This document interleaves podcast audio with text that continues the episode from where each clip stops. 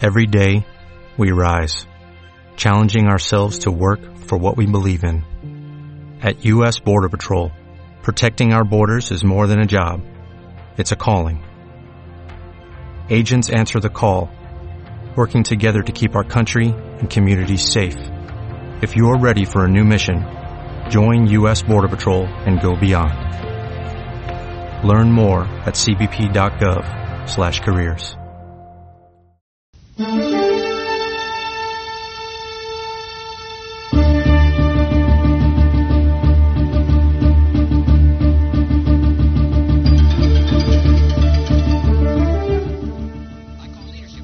le llamo liderazgo al reto a hacer algo más que simplemente mediocre. Un paso ascendente para el nuevo reto, la nueva oportunidad. Se ha dicho de Abraham Lincoln, estaba a la cabecera de su madre cuando ella murió, y sus últimas palabras fueron, sé alguien. Y si esa historia es verdad, es evidente que lo tomó en serio y procedió, a partir de ese momento, a llegar a ser alguien. Y esa es la clave del liderazgo, la inspección interna de sus talentos y habilidades, su integridad y su carácter.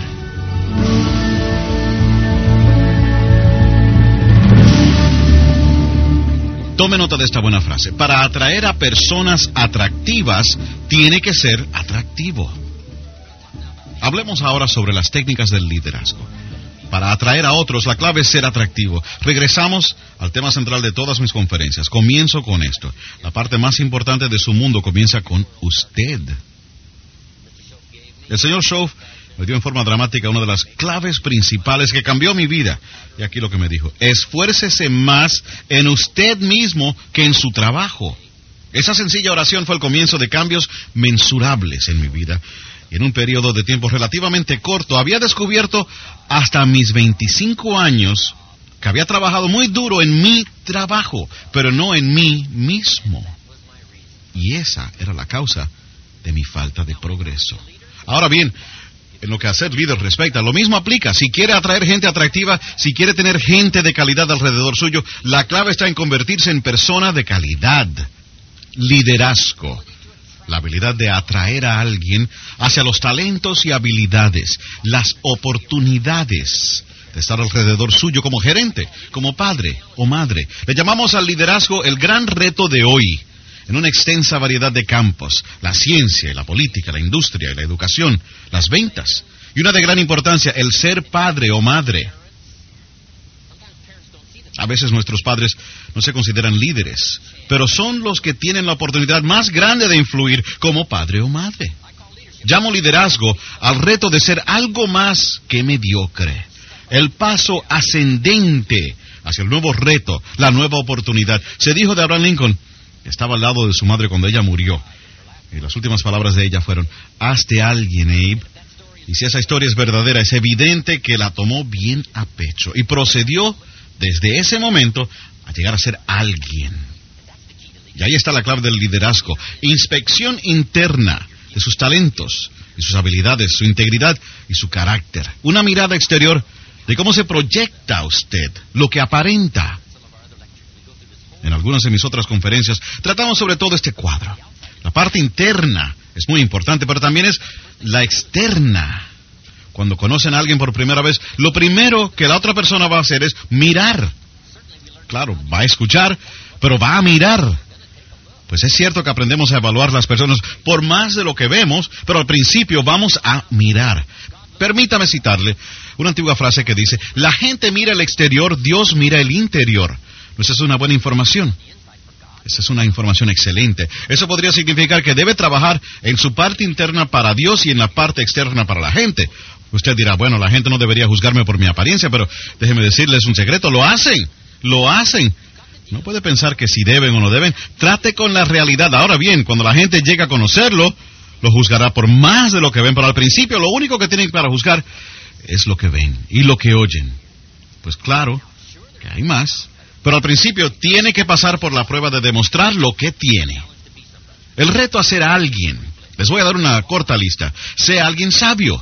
No hay sustituto para la inteligencia. Las amenazas no pueden tomar lugar de la inteligencia. El volumen y los gritos no pueden tomar el lugar de la inteligencia. Correcto. No hay ningún sustituto para la inteligencia. Sea fuerte. La fuerza es atractiva. Y hay muchas maneras de ser fuerte. Tomar decisiones, carácter, lenguaje correcto. Al igual que la vitalidad y la salud.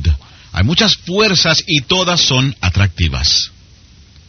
Déjeme darle ahora el refinamiento de las técnicas de liderazgo. Aquí están. Aprenda a ser fuerte, pero no grosero. Este es el refinamiento.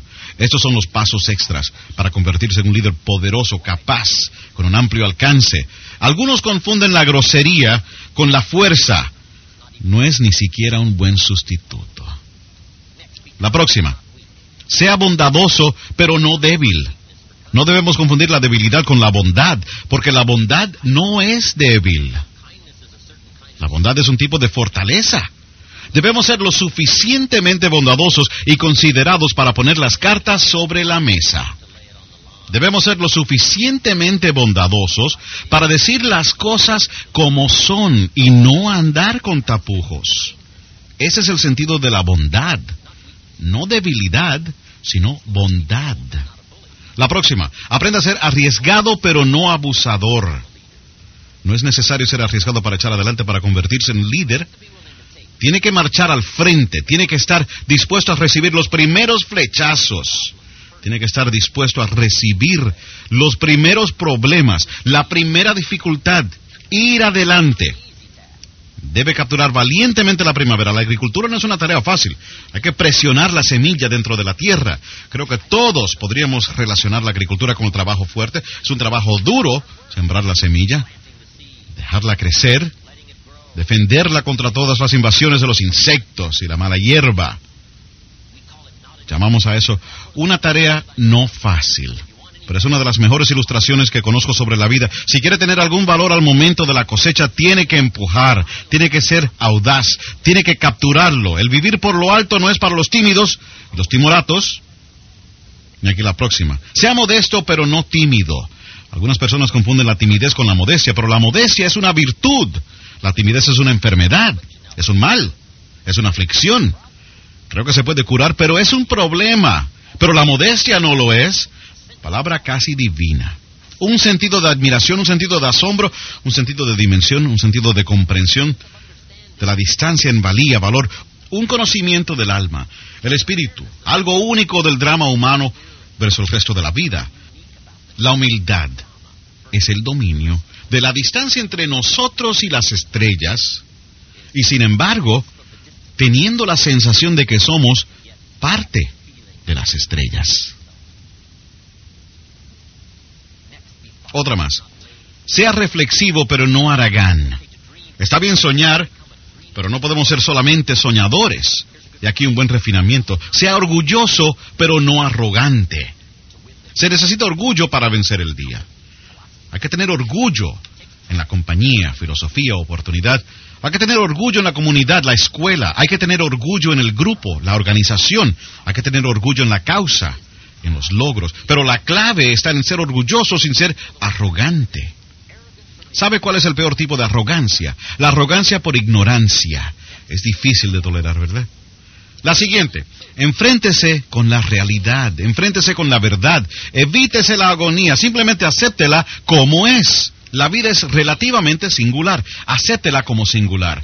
Pues lo mejor es llamarla singular. Algunas personas la llaman trágica, pero yo es mejor llamarla singular. La araña viuda negra se come a su compañero después que él ha terminado su noble tarea. Algunas personas consideran eso horrible, ¿verdad? Yo creo que es más importante llamarla singular. Pues estas son algunas de las cosas que el liderazgo necesita saber para que no se sientan frustrados. Si le hablan a 10 personas, una dice sí. Si habla con 10 más, tiene una oportunidad excelente de conseguir uno más. Si habla con 10 más, la oportunidad es excelente de conseguir uno más. Es un misterio. Yo mismo no sé cómo funciona, solo sé que funciona. Hay muchas cosas que no es necesario saber cómo funcionan, simplemente úsenlas, ¿verdad? Muchos estudian las raíces, otros recogen el fruto. Depende del lado que quieran estar. Simplemente funciona. Es un tema fascinante. La ley del promedio. Ahora bien, una vez que sepa que su producción está ahí adentro, uno de 10, ahora puede empezar a competir. Es tan importante competir, comparar la habilidad de uno con la habilidad de otro. Lo que puede hacer uno nos da una buena indicación, si lo estira, de lo que usted puede lograr. Por tanto, la competencia es saludable. Ahora pues, aquí tiene que usar mucha inteligencia. Se ha estado con esta compañía, digamos, un largo tiempo y lleva ahí tanto tiempo y es tan bueno que puede conseguir nueve de diez. Y yo acabo de llegar y solo puedo conseguir uno de diez. Si tenemos un concurso de 30 días para ver quién puede conseguir más personas que digan sí a nuestro producto o servicio, si tenemos un concurso de 30 días, usted y yo, aunque yo solo puedo conseguir uno de 10, yo ganaré. Usted dice, bueno, he estado aquí mucho tiempo, yo consigo de 10, 9, ¿cómo me van a ganar? Sería muy sencillo. Bueno, puede que no sea tan sencillo. Durante los 30 días, como ya yo entiendo estas proporciones durante el mes, mientras usted habla con 10 y consigue 9, yo hablo con 100 y consigo 10. Así es que al final de 30 días usted tiene 9, yo tengo 10 y gané. Qué inteligente, ¿eh? Déjeme presentarles una situación aquí. Si es inteligente, lo que hace, si es nuevo, es compensar con números lo que falta en técnica. Eso se le llama ayudando a la gente con los números, ayudando a la gente con las proporciones. Alguien dice, bueno, yo solo puedo conseguir de 10 uno. Oiga, eso no tiene nada que ver con la competencia. Ahora bien, después de 30 días, puede que yo esté bastante agotado, pero vea, soy bastante bueno para una carrera de 30 días. Primero es que no duermo por 30 días, solo necesito unas 4 horas de sueño. Es difícil vencer a alguien que no duerme. ¿Cómo van a vencer a alguien? Solo una hora del día para nutrición. Eso es todo lo que necesito. Una comida al día, una hora al día para nutrición. En 30 días, ¿cómo van, cómo van a ganarle a alguien que no come? ¿No come, no duerme? La respuesta es, es difícil. Es difícil, aun si es nuevo, pero si la persona nueva es tan inteligente que compensa con números lo que le falta en técnica, les digo que puede competir aunque sea nuevo. La clave es ser lo suficientemente inteligente para entender las proporciones. Aquí está el próximo secreto. Las proporciones se pueden aumentar. Le habla 10, consigue uno. Le habla 10, consigue uno. Le habla 10, consigue uno. Le habla 10, consigue dos. ¿Por qué a la cuarta vez que le habla 10 consigue dos en lugar de uno? Está mejorando. Pregunta clave. ¿Quién puede mejorar? Respuesta cualquiera que trate. Todo lo que tiene que hacer es sumar los números, ¿verdad? Su cerebro es tan bueno como cualquier otro. Sus oportunidades son tan buenas. Todo lo que tiene que hacer es encontrar la manera de hacer un esfuerzo extraordinario para hacer una cosa ordinaria extraordinariamente bien proporciones, éxitos en los juegos de apuestas. Es importante llevar cuenta de los números. En béisbol se llama promedio de bateo. No importa lo que haga, la clave es llevar cuenta de sus éxitos y lo bueno que es en lo que sea. Alguien dice, bueno, no soy muy bueno en el teléfono. Le diré cómo curar todo esto rápidamente. ¡Use el teléfono! Le digo, uno puede mejorar en cualquier cosa, solo tiene que intentar hacerlo y tratar de hacerlo y empezar a sumar una serie de números y llevar cuenta y entender todas sus propias proporciones. Yo enseño un curso de ventas muy sencillo, permíteme dárselo en tres puntos. Número uno, hablar con muchas personas todos los días. No es sencillo eso. Es una lotería. Especialmente si es nuevo. Y aquí lo emocionante, hay mucha gente con quien hablar. No tiene que preocuparse por la gente. Así que hable con muchas personas, aunque su presentación sea muy pobre. Sume los números y estoy seguro que le pasará algo. Si su presentación fue tan pobre que se pasó el día diciéndole a todos con los que se encontró, no me quieren comprar nada, ¿verdad? Le aseguro que alguien va a decir, bueno, sí, posiblemente, ¿qué es lo que está vendiendo? Le digo, es así de sencillo si suma todos los números. Si todos los días habla con muchas personas, pasarán dos cosas. Número uno, inevitablemente venderá algo. Le digo, alguna gente compra por las razones más extrañas. algunas personas compran porque les da lástima el vendedor. De seguro, encontrará personas que compran por lástima. No quieren ver a su hijo pasando hambre. De veras, si le habla a suficientes personas, algunas le comprarán por lástima. Por lo tanto, parte del éxito es, ya sabe, que suficientes personas le encuentren digno de lástima. ¿Verdad? ¿Y por qué? Porque las proporciones, por los números, ahora bien, puede tener una mejor presentación y no querrán comprar nada, ¿sí o no? Puede ser más ingenioso que eso. Pero si empieza simplemente así de sencillo, es muy sencillo. Alguien dice, ¿por dónde se empieza? Por cualquier parte, no importa. Si está en ventas, pues salga, encuentre una roca, tírela al aire donde quiera que caiga la roca, empiece por ahí inmediatamente. Ese es un buen lugar para empezar, donde quiera. A la próxima persona que vea, dígale, Señor, usted es el primer hombre después de la roca. Y eso dará pie para una conversación. Le digo, puede que empiece a retroceder mientras le hablen, pero será el comienzo de algo. Y la razón es el entender los números, las proporciones. No tiene que ser tan extremadamente habilidoso, solo tiene que ser lo suficientemente inteligente para entender que para empezar, los números pueden compensar por la falta de técnica. Y si está en posición de liderazgo para ayudar a las personas, hágalo con las proporciones. Diga, Juan, vamos a revisar esos números una vez más. ¿Cuántas llamadas? ¿Con quién habló? Ok, esa es mi fórmula para ventas. Es muy sencilla. Número uno, hable con muchas personas todos los días. Es seguro que encontrará a alguien. Número dos, sea muy amable. Cuando el tiempo no lo sea, sea agradable cuando la gente no lo sea. Gran parte de la presentación es la actitud, la personalidad. Y la tercera es sencilla, dé buen servicio. Tome todas las notas que la mayoría no toma. Haga todas las cosas extras que la mayoría no hace. Llámelos antes de que ellos lo llamen a usted. El servicio conduce a ventas múltiples. Es un curso de ventas sencillo, pero empieza con los números, entendiendo las proporciones.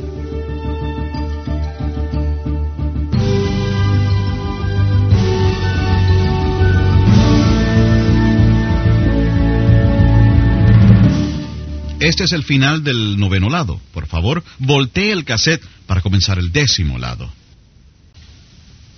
Singular. Eso es singular.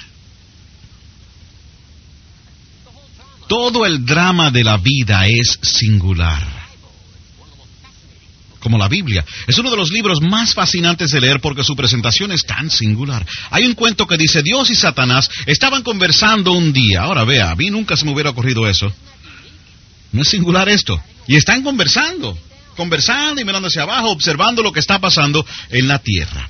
Ahora vea, eso, eso es singular. Pensé, ¿con qué frecuencia se reúnen? ¿Y charlan? ¿Y conversan sobre todo esto? No sé, pero el drama de la historia es absolutamente fascinante. Quiero decir, es singular. Y en esta ocasión específica, la historia dice que Dios comenzó a jactarse de una de sus personas favoritas, Job. Y empezó a decir, Job, Job, Job, Job es mi amigo favorito. Job es el mejor, es el más rico, es el más poderoso. Y yo cuido mucho a mi amigo Job. Sigue diciendo Job, Job, Job. Y por último, Satanás se cansó de Job, Job, Job. Y le dijo, Dios, Job, Job, Job, tu amigo especial, le has construido una muralla a su alrededor. No me puedo acercar a él como hago normalmente. Y Dios dijo, bueno, es un amigo muy especial. Tenemos una relación especial, así que yo lo cuido. Muy bien. Bueno, la conversación continúa. Me parece fascinante, me parece singular. Y finalmente en el argumento del cuento, Satanás le dice a Dios, déjame decirte algo, Dios. Si tú le quitas esa muralla protectora especial a tu amigo especial, y si tú dejas que yo me acerque a él, te prometo que en muy poco tiempo, haciendo mi especialidad, te maldecería en tu cara y después morirá. Dios dijo, estás loco. Él nunca haría eso. Es mi amigo especial. Satanás le dijo, ¿quieres hacer una apuesta? Wow. ¿No es eso fascinante? Dios dice, hmm, una pregunta interesante. Me pregunto, ¿qué haría Job? Pues verá, Job no sabía lo que estaba ocurriendo. ¿No es esto fascinante? Esta es una historia fascinante. Por último, según el argumento del cuento, increíble, Dios acepta la apuesta. Y solo puso una condición, dijo, solo una cosa. Satanás dijo, ¿qué cosa? Dios dijo, bueno, no lo puedes matar. Porque es mi amigo especial. Satanás dijo, ok, ok, no necesito matarlo, pero quítale la muralla que lo rodea, déjame hacer lo mío. Y te prometo que te maldecirá. Dios dijo, de ninguna manera. Satanás dijo, lo haré. Y se hizo la apuesta. ¿No es fascinante esto? Fascinante. Ahora, de acuerdo con los términos de la apuesta, Dios hizo lo que requería la apuesta y quitó la muralla de alrededor de su amigo especial. Y cuando lo hizo, según el cuento, Satanás arruinó al hombre. Primero, le quitó la familia. En segundo lugar, le quitó su fortuna, la destruyó. Y con el tercer golpe, le quitó la salud. Eso se llama el golpe triple. La familia, la fortuna y la salud. En una de las últimas escenas, Job estaba sentado sobre las cenizas, todo perdido. Y estaba raspándose las llagas con una roca. Su mujer viene y ha estado observando todo este drama. Dios abandonando a su amigo especial, Job. Y ella le dice a Job, parece que tu amigo te ha abandonado. ¿Por qué no acabas de maldecirlo y morirte? Satanás le dice a Dios, ahí viene. Dios dice, no ha hablado todavía. ¿No es todo esto fascinante? Esto es fascinante. Mientras los dos observaban preguntándose cuál sería el resultado de esta apuesta, Job dice, de entre las cenizas, nunca, nunca maldeciré a mi amigo. Dios dijo, lo sabía, lo sabía, lo sabía. Y recogió la apuesta, 10 a 1, o lo que fuera, no sé. Usted sabe. No dice cuál fue la apuesta. ¿No es fascinante esto? Pues el resto del cuento dice que Dios compensó a su amigo Job. Y cuando se juega este tipo de juegos, tiene que compensar. Déjame ver qué haré. Ah, ya sé lo que haré. Le daré a Job el doble de lo que tenía antes. Y Job se convirtió, de acuerdo con la historia, en uno de los hombres más ricos y poderosos del mundo conocido. Esta no es una historia fascinante. ¿No la encuentran fascinante? Quizás un poco frustrante, pero aprendemos a convertir la frustración en fascinación, ¿verdad? Y usted en muchas de estas cosas se da por vencido tratando de resolverlas y dice, ¿qué le vamos a hacer? Es algo fascinante. Yo solía decir, los mentirosos no deben mentir. Vea, eso se llama energía desperdiciada. ¿Por qué hacer esos pronunciamientos insignificantes, verdad? Los mentirosos están supuestos a mentir. Eso es lo que están supuestos a hacer. Por eso les llamamos mentirosos. Mentir. No esperaría usted que hicieran otra cosa, sino mentir. El decir los mentirosos no deben mentir, le llamaríamos ingenuo. Y sobre todo le llamamos ingenuo si les irrita, en lugar de encontrarlo fascinante. ¿Verdad? Alguien se le metió de por medio en la autopista, le cae atrás por la autopista sacudiendo el puño. ¡Ey! No pierda su tiempo. Usted dice, no se debe cruzar por delante de la autopista. Ey, aguante, aguante. Eso es lo que están supuestos a hacer. Se les conoce por ser cruzadores en la autopista. Y si usted dice que esa gente no debe meterse por delante, le diremos que es ingenuo. Ingenuo, por favor. He aquí algunas cosas que me han librado de mucha agonía y mucha angustia y muchas noches que pasé sin dormir, alándome el pelo y pensando, pensando, pensando. Me di por vencido cuando empecé a entender la regla del 80-20. Déjeme darle algunos buenos secretos sobre la regla 80-20. Como líder, como administrador, pudiendo tener influencia sobre otras personas en este grupo de 80-20, hay aquí algunos secretos. Aprenda a pasar el 80% de su tiempo como líder con el 20%. Para eficacia y productividad máxima, esta es parte de la clave. ¿Cómo va a ser 80-20? En ese caso hay muchos ejemplos para probar que es 80-20. No exactamente, pero bastante cerca. Pregunta al ministro de la iglesia, ¿quién paga las cuentas aquí? Y todos dicen probablemente el 20% de las personas pagan el 80% de los gastos. Bueno, a eso se le llama cosas de la vida, ¿ok? ¿Y qué va a hacer? Pues aprender a trabajar con eso y no tratar de resolverlo. Es como tratar de resolver las eh, estaciones del año. Usted no resuelve las estaciones, aprenden a trabajar con las estaciones. Todas han sido preestablecidas. Algunas de estas cosas históricamente han sido todas preestablecidas. La clave es aprender a trabajar con las cosas como son. Así que parte de la clave del liderazgo es aprender a pasarse el 80% del tiempo con el 20%, porque esos son los que hacen el 80%. Llamaríamos a eso un buen sentido del liderazgo. Y usted dirá ahora, bueno, ¿cómo se hace? Déjeme darle parte de la respuesta cómo hacerlo. Aquí está. Pase tiempo individual con el 20% y tiempo de grupo con el 80%. Esto es parte de la respuesta a las técnicas de liderazgo. Sin embargo, adivinen quién quiere su tiempo individual. El grupo equivocado.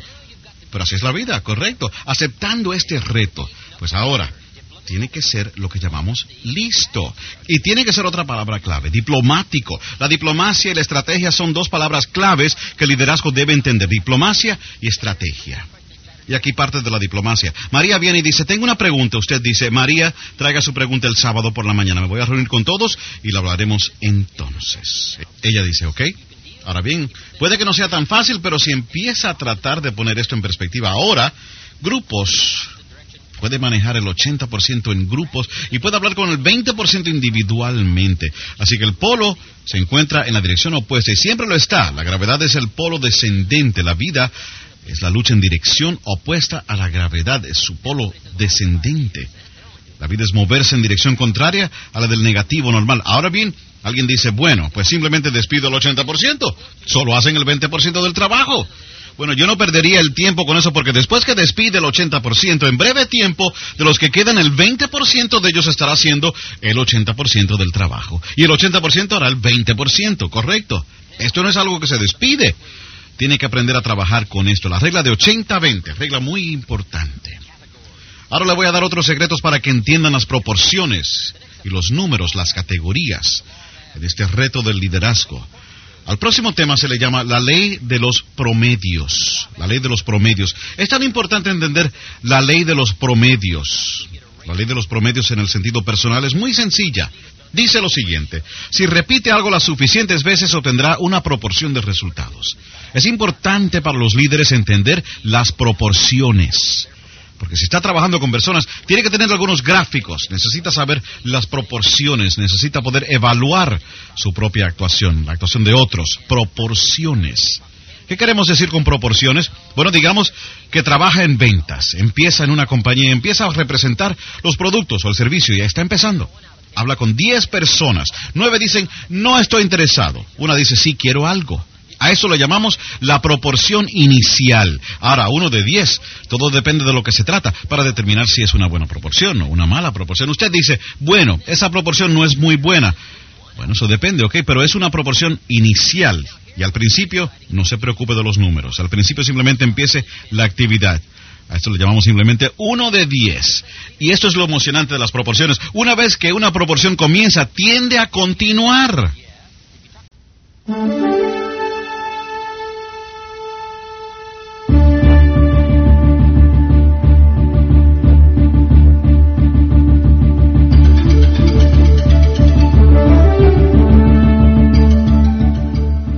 Nuestro próximo tema para el estudio de las técnicas de liderazgo es un relato sencillo, viene de la Biblia.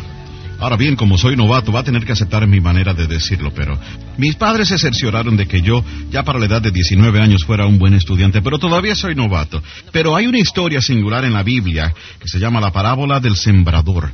El sembrador, en la época antigua, era la persona que sembraba los cultivos. Muy sencillo, preparaban la tierra y el sembrador, con su saco de semillas, caminaba por el campo sembrando las semillas.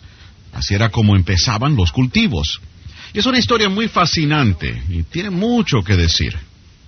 Y tiene mucho que decir sobre nuestro tema conocido como la ley de los promedios.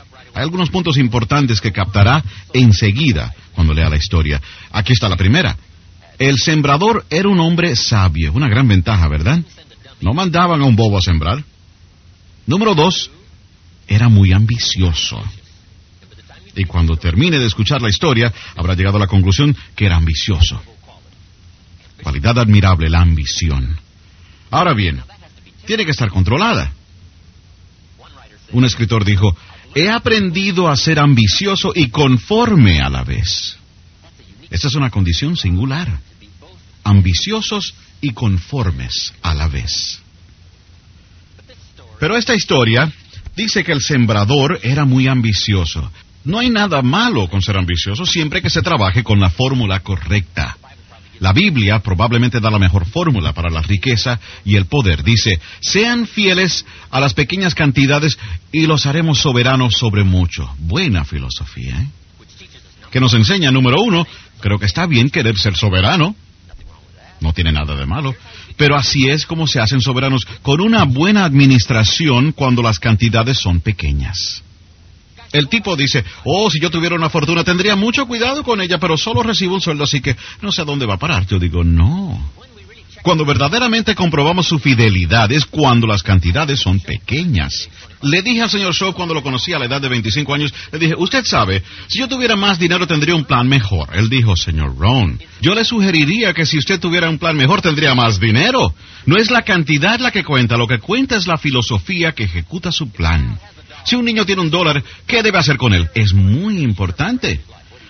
Lo que haga con el dólar es lo que va a determinar el resto de su vida. Usted dice, pero no es más que un niño, no es más que un dólar. Le llamamos a eso errores masivos de criterio. No es más que un niño, no es más que un dólar. ¿Qué error más colosal en el análisis? Si se le permite al niño gastar el dólar completo y no se da cuenta del significado que tiene eso, le llamamos a eso el daño más grande a un niño. No explicarle la jornada y el camino que escoge cuando se gasta el dólar completo. Por tanto, si el niño quiere gastarse el dólar completo, usted dice, no, no, no, no puedes gastar el dólar completo. El niño dice, ¿por qué no? Diga, déjame explicarte el por qué y se lo lleva al otro extremo de la ciudad y le dice, ¿te gustaría vivir aquí? Aquí es donde viven los que gastan todo lo que ganan. Aquí es donde viven. No hay nada mejor que lo visual para explicarlo a los muchachos. Enséñales las circunstancias trágicas, si se gasta todo lo que gana, si gasta todo lo que tiene, y el muchacho regresará a la casa con los ojos bien abiertos. Diga, ¿te gustaría vivir aquí? ¿Te gustaría vivir así? El niño dice, no, no quisiera vivir así. Entonces, no puedes gastarte el dólar completo. Ok, de regreso a mi cuento. El sembrador era brillante y era también ambicioso. Número tres, se fue a trabajar. Se necesita la actividad para proveer la labor que da nueva vida. Las ideas sin el trabajo nacen muertas. Nunca se hacen tangibles. Nunca se hacen genuinas. Usted tiene que pasar por la actividad, por el trabajo, para que cuando lea la historia se dé cuenta de que este era un sembrador trabajador. Llamamos a eso una cualidad admirable. Ahora, algunas cosas interesantes que le ocurrieron al sembrador. Dice el relato que tenía una semilla excelente. Cuarto punto, tenía la mejor. Por lo menos la historia dice que tenía la mejor semilla. Hombre, es emocionante cuando uno siente que está metido en lo mejor. El mejor producto, el mejor servicio, la mejor idea, la mejor empresa. Algo de que sentirse orgulloso. Ok, pero es importante tener lo que usted considere lo mejor. Ahora comienza con todas esas cualidades y ahora empieza a desenlazarse la trama de la vida llamada la ley de promedios. Esto es lo que pasa. El sembrador sale a sembrar la semilla y la primera parte de las semillas que siembra caen a los lados del camino y los pájaros se la comen. Ahora quiero que entienda el relato. Es importante que los líderes practiquen lo siguiente. Enseñen lo inevitable. Es muy importante enseñar lo inevitable. Clave del liderazgo, los líderes deben entender a los pájaros. ¿Por qué? Los pájaros se van a llevar parte de la semilla. Esto se llama lo inevitable. Y si no enseñan la inevitabilidad, la gente se enfadará. No sabrán qué esperar. Todos debemos estar preparados para lo que llamamos eventualidades, lo inevitable. Y aquí parte del guion. El sembrador sale a sembrar la semilla y los pájaros se llevan algunas siembra más semillas y se la comen los pájaros. Ahora, esta es la historia típica de la vida. Es relativamente típica, relativamente típica. Los pájaros van a comerse algunas de las semillas. Algunos de ustedes están creando una organización, correcto. Andan por ahí reclutando. Dice, Juan, tengo una historia importante que contarte. Pudiera cambiar tu vida, ganarte dinero extra, o pudieras hacerla un negocio permanente, lo que sea. Pero ven acá y mira. Y él dice, Oh, sí, creo que estoy listo para una cosa como esta. El jueves por la noche te veo. Vamos a repasarlo todo. Usted dice, maravilloso. Llega el jueves por la noche, Juan no está. Oiga, ¿dónde está Juan? Los pájaros. Los pájaros. ¿Quién sabe qué forma toman? Yo no lo sé. Se llama lo inevitable. Lo inevitable. Su cuñado dice, Ventas, no te vas a meter en ventas. ¿Quién te dijo a ti que tú eres un vendedor? Todo tipo de cosas para quitarle una buena idea de la cabeza, no sé. Ahora, cuando los pájaros se lleven algunas de las semillas, usted tiene una de dos opciones. Número uno, puede caerle atrás a los pájaros. Usted dice, voy a arreglar esto. Bueno, aquí está el problema. Cuando se va a perseguir a los pájaros para arreglar las cosas, ha abandonado el campo. Y la ley de los promedios no le va a funcionar otra vez hasta que no regrese al campo. Es tan importante saber esto. ¿A qué dedicarle tiempo y en qué no desperdiciarlo? Hay dos maneras de tener el edificio más alto del pueblo. Una es derrumbar todos los otros edificios. Correcto. Ahora el suyo es el más alto. Pero nosotros le decimos a eso la tarea más difícil. Correcto. Puede derrumbar el primero, sí. Ya se fue el hombre, le derrumbó su edificio. El próximo. Correcto. Puede que no sea tan difícil, pero cuando llega el tercer edificio, el dueño está parado en el frente y le dice, he oído hablar de usted. Formidable, correcto. Ahora tiene algunos problemas porque no se le conoce como constructor, se le conoce como demoledor, destructor. Echa todo abajo para tratar de verse bien. Llamamos a eso errores masivos de criterio. Lo mejor es concentrar su energía y su tiempo en las cosas que valen y entender la ley de los promedios, ¿ok? Y no dar caza a los pájaros, sino quedarse en el campo. Y se dice que el hombre sabio hizo lo siguiente, ignoró a los pájaros y siguió sembrando. ¿Por qué? Era tan brillante que entendió la ley de los promedios. Ahora, aquí hay otras de sus experiencias. Ahora sigue sembrando la semilla. Ahora la semilla cae en el suelo rocoso y poco profundo. Llamamos a esto lo inevitable. No sé cómo pasarlo por alto. A eso se le llama la materia de la vida. Es tan importante entender las estaciones y la materia de la vida y las proporciones y lo inevitable. Esto es tan importante, especialmente como líder, para que pueda ayudar a otros en el discernimiento de cómo es. Esto se conoce como una de esas cosas. Y dice que esta vez la semilla echa raíces y la pequeña planta empieza a crecer. Pero la tierra tiene tan poca profundidad que al primer día caluroso las pequeñas plantas se secan y mueren. Usted dice, wow, qué desilusión. Pues claro que se va a desilusionar. Algunas personas van a tratar tan poco, aunque usted tenga una buena idea. Treinta días más tarde usted dice, tuvimos esta reunión, Juan no estaba. ¿Y dónde está Juan? Yo digo, no sé. Usted dice, bueno, pensé que Juan seguro duraría treinta días, pero no fue así. ¿Por qué? Se llama lo inevitable. Correcto. Y quién sabe la razón por la cual Juan ya no está aquí. Alguien dijo, bu, y Juan se rindió. Se rindió. El primer día de calor. Ahora usted va a sentirse decepcionado, especialmente si se trata de alguien que a usted le cae bien, alguien que conoce. Pero esto es lo que debe aprender como líder. Discipline su decepción. Esto es parte del reto de la vida. Disciplinar la decepción, entender la ley de los promedios. Ahora se dice que el hombre sabio hizo lo siguiente, siguió sembrando. Qué brillante. ¿eh? Estaba tan bien entrenado en la ley de promedios ahora sigue sembrando y esta vez cae en terreno espinoso. Usted dice, bueno, ¿cuánto terreno va a cubrir? Pues espere que esto no es el final de la historia. Ahora, esta vez siembra la semilla, cae en terreno espinoso y la pequeña planta empieza a crecer, pero las espinas la asfixian y la matan. ¡Wow! ¿Cómo se llama esto? Lo inevitable. ¿Sabe usted cómo se les llama las espinas en la historia? Las inquietudes de la vida. Las pequeñas inquietudes. ¿Quién sabe las excusas que la gente usa para no echar adelante y terminar el trabajo? Se llama inevitable. Algunas personas van a tratar tan poco, van a dejar que las otras cosas se amontonen y echen fuera las buenas oportunidades, ¿verdad? ¿Y quién sabe por qué? Yo no sé. Yo soy novato en estas cosas. La clave es tomar lo inevitable y tomar lo obvio, ¿correcto? Todos deberían estudiar obvio uno y obvio dos. ¿Verdad? Estudie lo obvio para que pueda pasar las cosas más importantes de la vida. ¿Quién sabe? Llamé a Juan, le dije, Juan, ¿a dónde estabas anoche? Tuvimos una reunión. Juan dijo, bueno, no puedo ir a todas las reuniones. Él dije, ¿por qué no? Juan dice, bueno, tengo muchas otras cosas que hacer. Yo dije, ¿qué cosas? No vas a creer la lista de cosas que Juan me dio. La cerca del traspatio se estaba cayendo y los perros estaban a punto de soltarse. No se puede dejar que los perros anden sueltos. Dije, ok, Juan. Juan dijo, la puerta de la rejilla se zafó. No se puede dejar que las cosas se vengan abajo, hay que dedicarle tiempo a mantener las cosas arregladas. Y dije, ok, Juan. Se había acumulado basura en el garaje. No se puede dejar que las montañas de basura nos cubran, hay que ocuparse de la basura. Dije, ok, Juan. Por el teléfono podía ir las espinas creciendo. Algunas personas tienen la increíble habilidad de especializarse en menudencias. No sé por qué le llamamos a esto lo inevitable. Le llamamos un misterio. Es parte del guion de la vida. Ando manejando por esta pequeña comunidad. Juan está afuera cortando el césped. Está maldiciendo la mala hierba y tiene la cara colorada. Está a punto de explotar. Le digo, Juan, ¿qué haces? Él dice, ¿qué crees que estoy haciendo? Estoy podando este dichoso césped. Le digo, Juan, hay muchísimos niños aquí en el barrio que te podarían tu césped. Él dice, ¿quieren cinco dólares? Lo corto yo, lo corto yo. Ok, Juan, ok.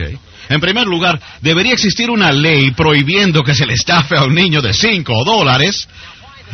Ahora, ¿por qué ese argumento? El argumento de la historia del sembrador es para prepararnos para lo inevitable llamado la ley de promedios.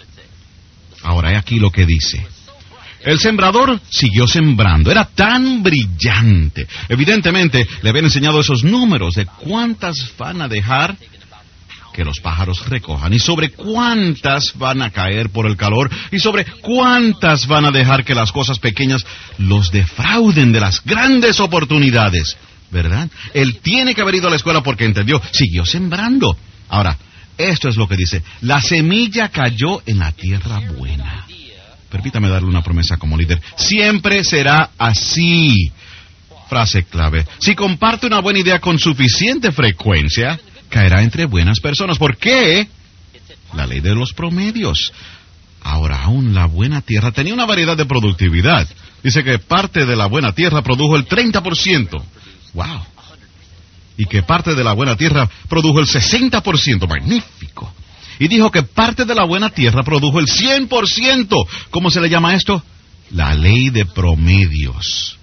Así es como es. Se le llama una de esas cosas.